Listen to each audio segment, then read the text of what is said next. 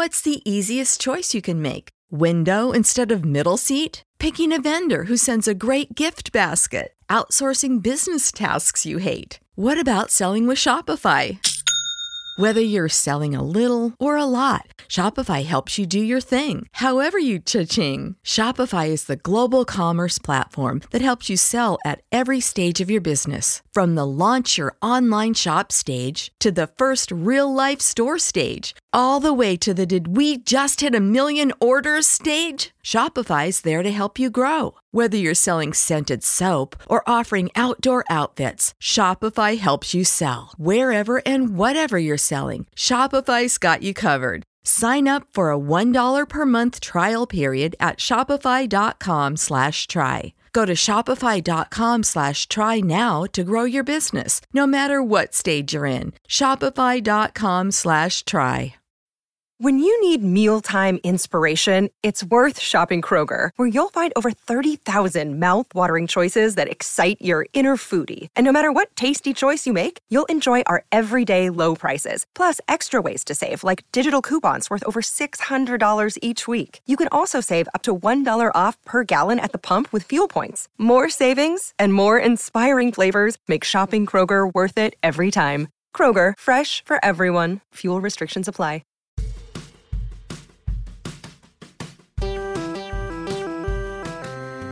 Всем привет! Меня зовут Кристина Вазовский, и это «Провал» – подкаст о ситуациях, в которых что-то пошло не так. Это первый выпуск нового сезона, и он особенный. Два месяца назад я была в Москве, и Музей современного искусства «Гараж» пригласил меня в гости, чтобы поговорить в контексте провалов, конечно, о том, как функционирует команда современного музея. Мы сделали очень крутой live, ссылка на него лежит в описании подкаста, и нам захотелось продолжить диалог. По-моему, раньше я не говорила это в публичном поле, но именно гараж три года назад запустил те изменения, которые сделали меня тем человеком, которым я стала сейчас. Слушатели подкаста, которые со мной уже давно знают, что вообще у меня бэкграунд в современном искусстве. И это путь побед и поражений, который начался в гараже. Сейчас я не работаю в культурных институциях, и тут хочется пошутить, что я сама себе теперь культурная институция, но без этого опыта у меня не было бы подкастов и той жизни, которая есть сейчас.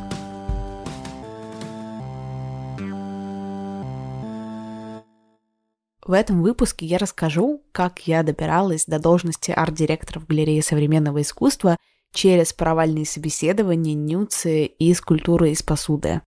Мое жизнеописание поддержит монологи трех моих коллег, студентов совместной магистерской программы «Гаража» и Высшей школы экономики практики кураторства в современном искусстве. И сегодня я поговорю с Полиной, она учится на арт-менеджера, с Владимиром, который учится на куратора, и с Таисией, она тоже учится на арт-менеджера. Надеюсь, что наши монологи, три вдохновляющих и мой провальный, помогут вам почувствовать себя чуть увереннее в современном меняющемся мире.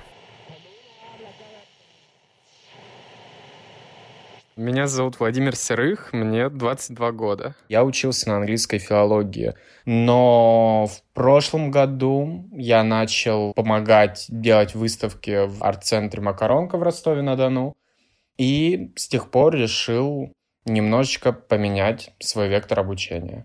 Сейчас я учусь на программе практики кураторства в современном искусстве вышки и гаража. На программе есть два направления. Это кураторство и арт-менеджмент. Я оказался в лагере кураторов, наверное, из-за того, что мне, в принципе, легче даются более кураторские, в кавычках, штуки. Написание текстов, обычное общение. И я до сих пор путаюсь в Excel, когда составляю всякие таблицы. Для меня это настоящий ад. Хотя, опять же, на мой взгляд, эти деления достаточно условные, потому что мы изучаем все, и на практике приходится применять все и всем. Меня зовут Полина, и мне 27 лет. Мое первое образование юридическое. Я училась на юрфаке 6 лет, то есть я закончила и бакалавриат, и магистратуру. Я никогда не работала по профессии. У меня было несколько успешных собеседований в бакалавриате на всякие юридические позиции, но как-то так складывалось, что ни одной из них я так и не приняла. Параллельно у меня был всякий разный бэкграунд работы в организации мероприятий очень крупных. Собственно, в основном я этим сейчас и занимаюсь. Я организовываю мероприятия, организовываю разные события, скажем так, потому что, ну, не все это можно как-то уложить в словосочетание мероприятия. Меня зовут Таисия Струкова, и мне 37 лет. В 2006 году я закончила экономический факультет э, Высшей школы экономики и работала по специальности в двух итальянских банках в течение примерно 7 лет. Но эмоционально я настолько перегорела, что в какой-то момент просто что-то стало последней каплей, и я подала это заявление и уволилась. Я уже в тот момент училась э, на длительных флористических курсах, занималась дизайном. И в какой-то момент стала преподавать в флористической школе и поняла, что мне категорически не хватает знаний в сфере искусства. И я пошла учиться в гараж на образовательные курсы. И я ходила на эти курсы с таким воодушевлением. Можно сказать, я летала на крыльях туда каждую среду, потому что для меня это было именно то, чем я хочу заниматься. Это было исполнение моей мечты. Познакомились с ребятами, давайте познакомимся со мной. Как и Таисия, я мечтала заниматься современным искусством и работать в музее. К сожалению, тогда еще не существовала магистерской программы гаража, и мне хотелось поехать поучиться за границей. Поэтому после небольшого ресерча я поняла, что если уезжать из России ради искусства, то только в два города — Лондон или Нью-Йорк. В Лондоне я до этого не была, поэтому решила поступать туда. У меня не было бэкграунда в искусстве, и я даже не знала, где ему вообще принято учиться. Тем более я хотела специализироваться именно на современном искусстве. Зато я понимала, что происходит в мире фэшн-дизайна, потому что как раз до этого несколько лет работала там. И какие места котируются в той сфере. Наверное, самое главное, ну, в топ-2 точно в мире мест, это Central St. Martins. Я зашла на их сайт, и там был факультет критики культуры и кураторства. Что это значит, понятно, не очень, но звучит, конечно, очень круто. И я решила, что мне туда надо. Продуманность выбора, уровень э, бог. Кажется, ребята подошли к решению насчет магистратуры чуть осознаннее, чем я, рассказывает Полина. На четвертом курсе бакалавриата я попала в музей Бахрушина, в выставочный отдел и стала там работать. Проработала там какое-то время. Ну, мне очень нравилось то, что я делаю. Это было очень круто. Но там были моменты, которые категорически не укладывались в мою картину мира. Я вообще не понимала, как так может работать. У нас, допустим, была там зарплата в 10 тысяч рублей. И понятно, что когда ты молод, и, ну и даже когда ты не молод на самом деле, как бы жить на 10 тысяч рублей — это очень сомнительная история и не очень комфортно. Ну и плюс работа была устроена не очень комфортно в целом в музее, то есть тот принцип субординации, который там существовал, был мне не близок. То есть там достаточно жесткая субординация, ты должен записываться к директору, на прием через секретаря, и, в общем, очень-очень сложно, чтобы обсудить какой-то момент. Тебе нужно было пройти там пять итераций, что, в общем, очень э, сомнительно сейчас в нашем мире, где все достаточно гибко, есть какие-то вещи, которые займут три минуты твоего времени. Ну, в общем, там было много разных таких вот олдскульных вещей, я бы вот так это сказала.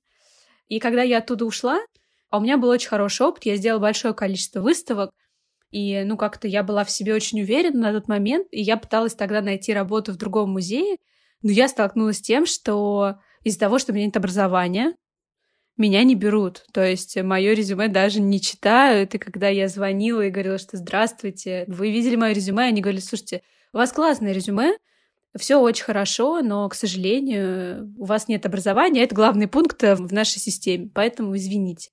И у меня как-то так и не закрылась вот эта боль, что я не могу устроиться работать в музей.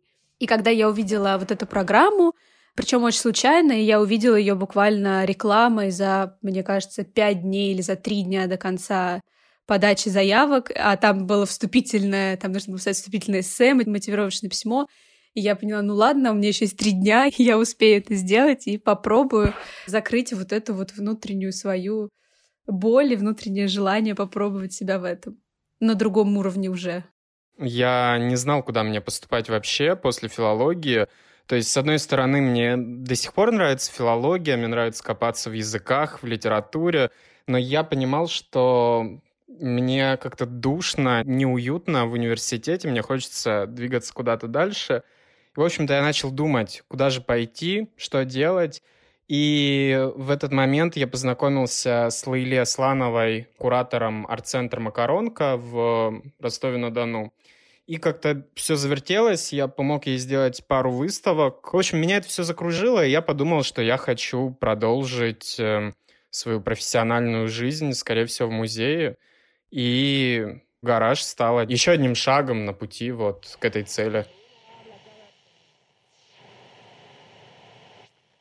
Примерно в апреле прошлого года я ходила на все дни открытых дверей, я задавала много вопросов, и я точно понимала, что я хочу учиться именно здесь, потому что здесь совпало все.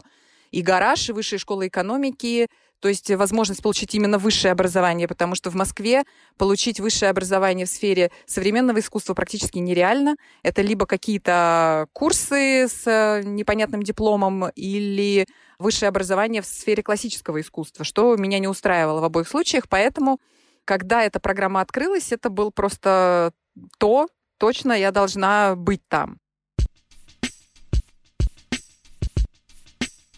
Наверное, как у многих, мне казалось, что мое собеседование было безумным провалом.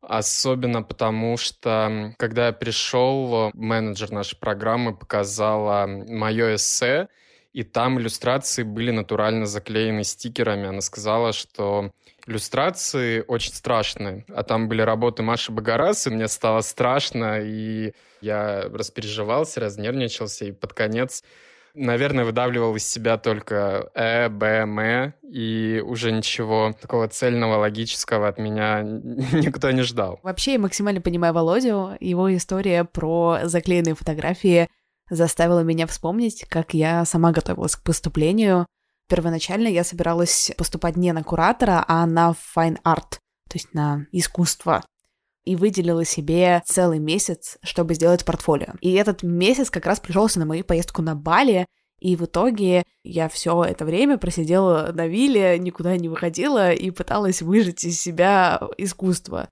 В итоге, спустя 30 дней творческих мук было прочитано 15 книг, но из физического мира родилась только коллекция нюцев и три скульптуры из посуды. И вот день X, приемная комиссия открыла папочку с портфолио, а там нюцы. Напротив оригинал, только в пуховике, потому что была зима. И приемная комиссия закрыла папочку с портфолио. Стикеров у них не нашлось, но если бы они были, пошли бы в ход 100%. В программе «Гаража», кстати, портфолио работ при поступлении у вас не попросят, а значит, краснеть в пуховике как мне не придется. Короче, визуал им не очень зашел, а на скульптуру можете посмотреть в моем инстаграме, выложу специально. Но зато понравилось эссе и список прочитанной литературы. Поэтому мне предложили попробоваться на куратора. В общем, собеседование прошло так себе, но текст меня спас. Но бывает вообще по-разному. Как расскажет Таисия.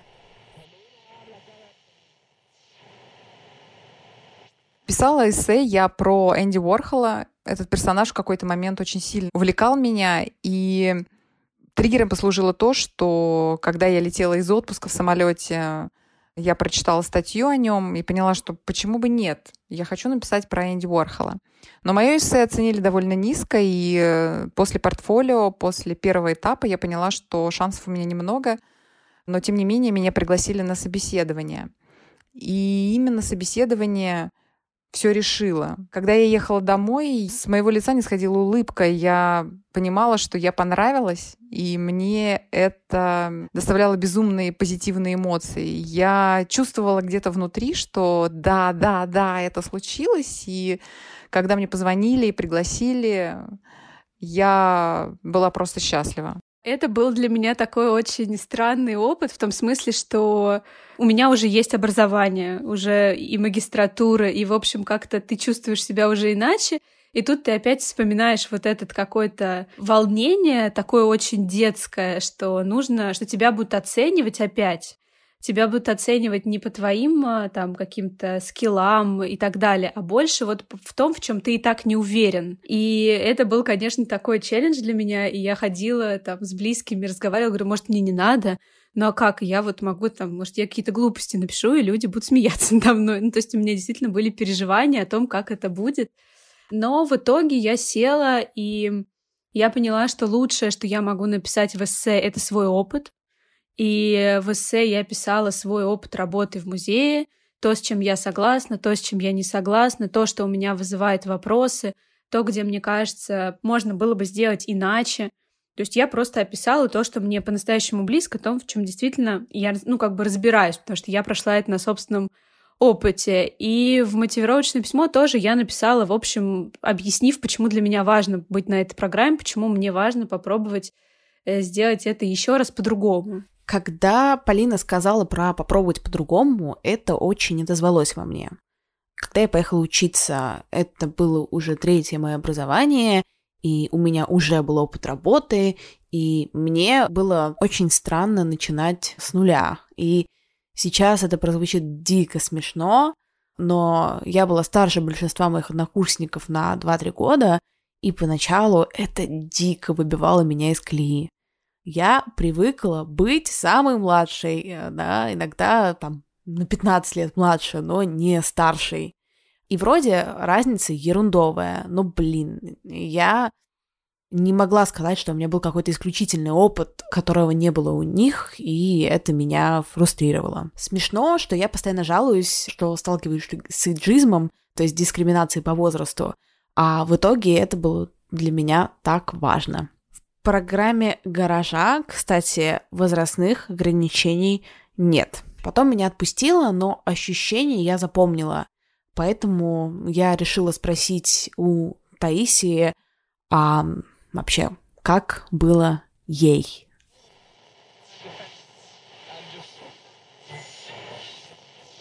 Мне казалось, что на программу пойдут в основном 30-летние. Так как эта программа позиционировалась как программа не только для искусства ведов, вернее, совсем не для искусствоведов, а как раз для всех, скажем так, как я, простых смертных, мне это очень импонировало. То есть я понимала, что у меня есть шанс туда попасть. То есть я как раз э, могу поступить, потому что обычно магистратуру по истории классического искусства принимаются студенты с профильным образованием, с профильным прошлым дипломом. Поэтому, когда я поступала, я была убеждена, что все будут примерно моего возраста.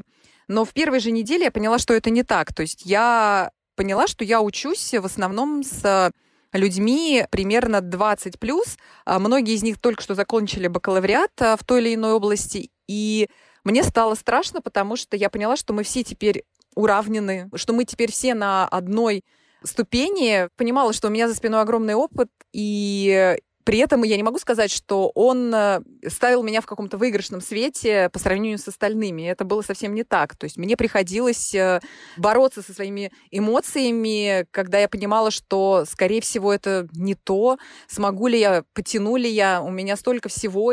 Очень разные люди. Очень разные в том смысле, что у всех разный бэкграунд совершенно, именно в профессиональном смысле. То есть, э, если я филолог и наверное, этот переход э, менее травматичен, то у нас есть Батерхан, который, кажется, работает фармакологом. Я не помню, он точно биолог или химик по образованию, но человек совершенно из другой сферы.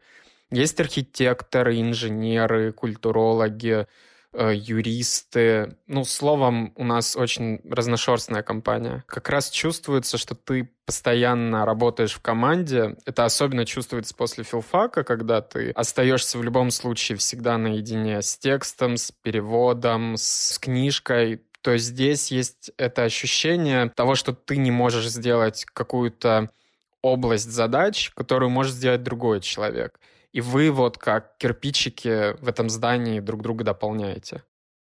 Ну, мы все очень разные. Мы очень разные по возрасту, Мы очень разные по какому-то социальному бэкграунду, по образованию, по представлению вообще о том, как кто живет. То есть мы там, кто-то жил э, в других странах, кто-то учился в других странах, кто-то только-только закончил в Москве там бакалавриат и еще толком нигде не работал, и для него вот это все только-только, а кто-то уже там много лет работает и занимается абсолютно другими вещами.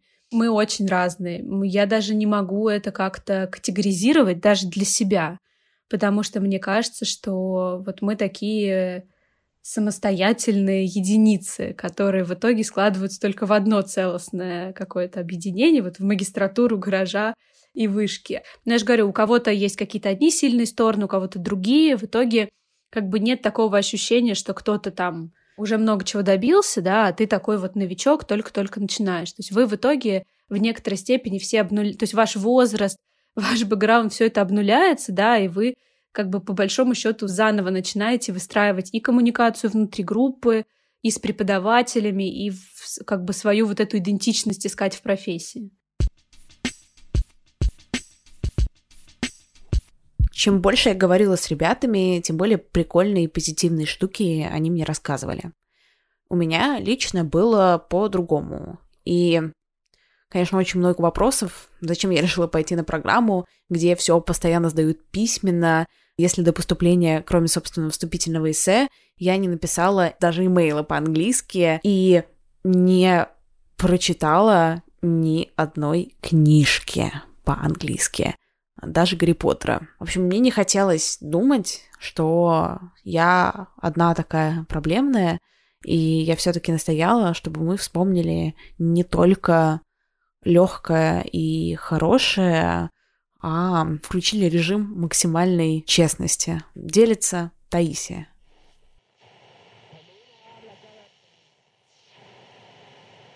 В начале, когда у меня еще случился какой-то скачок роста у ребенка, и он перестал спать ночами, и мне приходилось, э, соответственно, с ним тоже не спать. И я ехала в 7 утра на метро. Занятие у нас порой начинается в 9 утра, а я живу за городом. И вставала я там в 6.30, и мне нужно было преодолеть еще довольно большой путь до гаража. Я поймала себя на мысли в какой-то момент, что я засыпаю в метро. Со мной вообще это случается крайне редко, потому что я довольно стойкий человек в этом плане, но я начала засыпать в метро, и это был такой пунктик. И такой звоночек, что я устала, что я не успеваю, наверное, отдыхать хотя бы. То есть я э, занимаюсь ребенками, учебой, но не успеваю заниматься собой. И это было очень тяжело в какой-то момент. Даже не могу сказать, что это была какая-то депрессия, вряд ли. Это было просто, видимо, усталость, которая накатилась в какой-то момент. Я не могу сказать, что я пожалела, о своем выборе.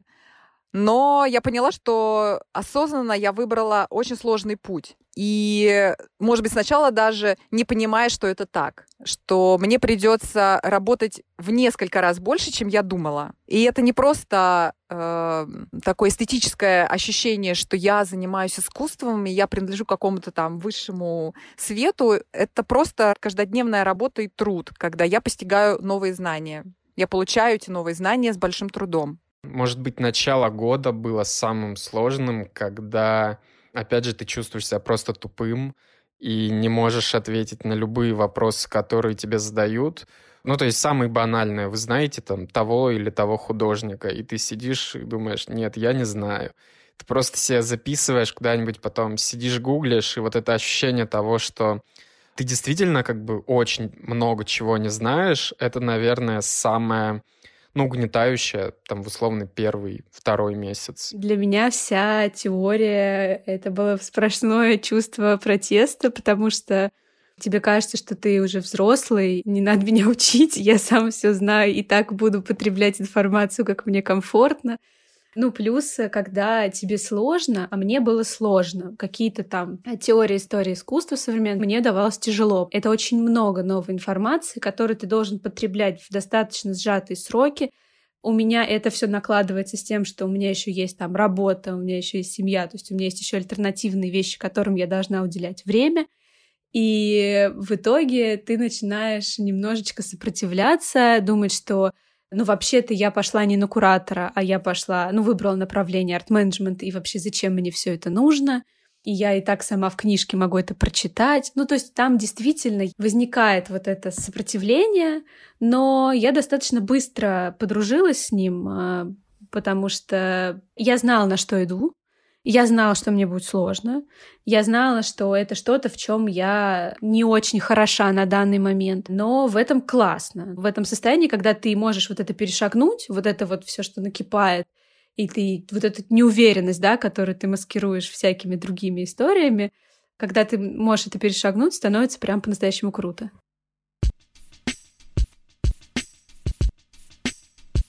Наверное, вы задаетесь вопросом, а как вообще связана история моего поступления и гараж?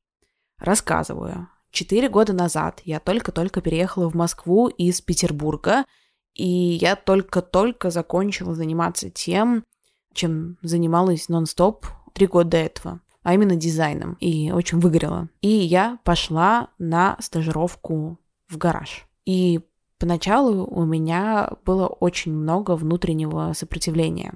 На тот момент у меня уже был опыт руководства, и я считала себя супер крутым профессионалом. Ну, правда, в другой сфере, но мне все равно было очень сложно начинать с нуля. Но именно после этого опыта, а я занималась пиаром и помогала кураторам, я стала адвокатом стажировок. Ребята, кстати, тоже проходят стажировки во время обучения, мы с ними обсудили это, но я решила выпустить э, кусочек в виде спешала. И если вам интересно послушать, э, напишите мне, пожалуйста, в Инстаграме собачка Крис Вазовский, и я пришлю вам ссылку. Так вот, возвращаясь к моему поступлению, сейчас будет очень приземленная информация, но именно лого гаража в моем резюме помогло мне поступить э, в университет в Лондоне, а потом и устроиться на работу в галерее. Потому что гараж — это бренд, которые знают во всем мире. И, ребят, хотелось бы нам или нет, но это решает. Но что важнее, чем сам бренд, эта стажировка в гараже разрушила мои воздушные замки о том, что работа в музее — это про томное шатание на открытиях выставок с бокалом чего-нибудь и избавила от фрустрации и несовпадения ожиданий и реальности, когда я уже переехала в Лондон и начала работать в индустрии. Я уже знала, чего ждать. Хотя вопрос ожиданий versus реальности вообще сложный и болезненный. Можно сказать, да, что, конечно, ожидание и реальность — это такая штука, которая никогда не совпадает, но, может быть, даже если я что-то недополучил на программе, чего я хотел как бы получить, то это компенсировалось какими-то, может быть, другими достоинствами, о которых я не подозревал. Я совсем не думал о том, что мы, например, поедем в Екатеринбург на Уральскую биеннале. То есть, э, может быть, для кого-то это была просто поездка. Мне показалось, что это, конечно, был очень хороший опыт именно попытки включения нас э, в какую-то действительно профессиональную среду, потому что мы бы не только поехали на биеннале, пообщались там еще с огромным количеством разных людей. С другой стороны, это вообще был очень хороший жест. Ну, как бы мы поехали в Екатеринбург, посмотрели город, познакомились с людьми, э, побывали на, собственно, Уральской биеннале. Все, в общем-то, было замечательно. Это очень крутой опыт. Это очень крутой опыт э, и обучения, и командной работы.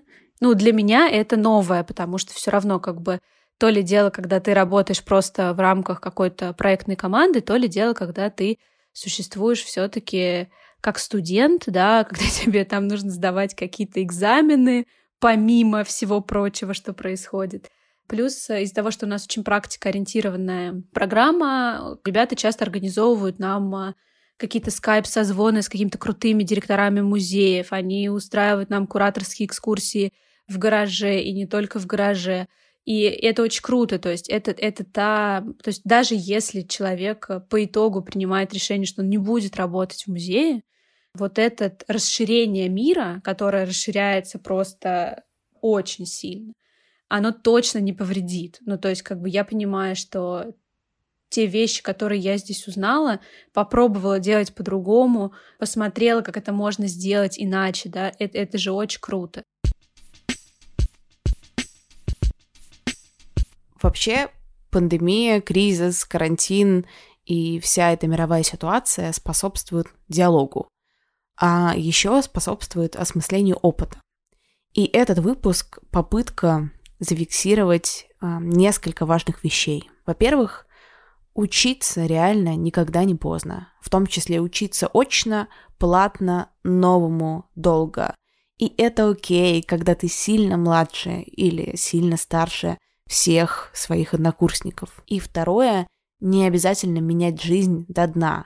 Можно учиться и потом не пойти в профессию, даже если ты заплатил за образование денег. Это окей. Если вы чувствуете, что хотите заниматься современным искусством, но вам не хватает знаний и или нужна поддержка, и вы готовы вкладывать силы и время, напоминаю, что магистратура двухгодичная – вам стоит зайти на сайт программы. Если вы чувствуете, что вы хотите заниматься современным искусством, и вам уже супер, идите и занимайтесь. Наличие диплома – это вообще не главное. А если вы не чувствуете, что хотите заниматься современным искусством, это вообще окей. Я надеюсь, что вам понравился сегодняшний выпуск, несмотря на это. С вами была Кристина Вазовский. И это был провал. Все ссылки в описании. Хорошей недели, хороших выходных. Пока-пока.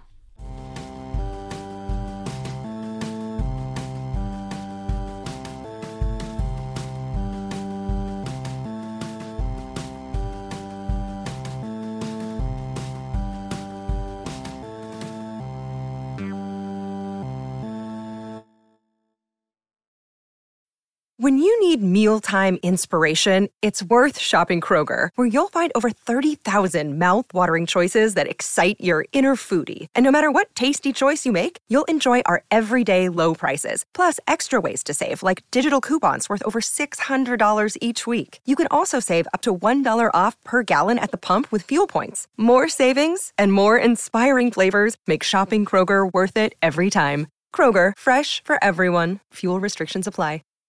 Save big on your Memorial Day barbecue, all in the Kroger app. Get half gallons of delicious Kroger milk for 129 each, then get flavorful Tyson natural boneless chicken breasts for 249 a pound, all with your card and a digital coupon. Shop these deals at your local Kroger today or tap the screen now to download the Kroger app to save big today. Kroger, fresh for everyone. Prices and product availability subject to change. Restrictions apply. See site for details.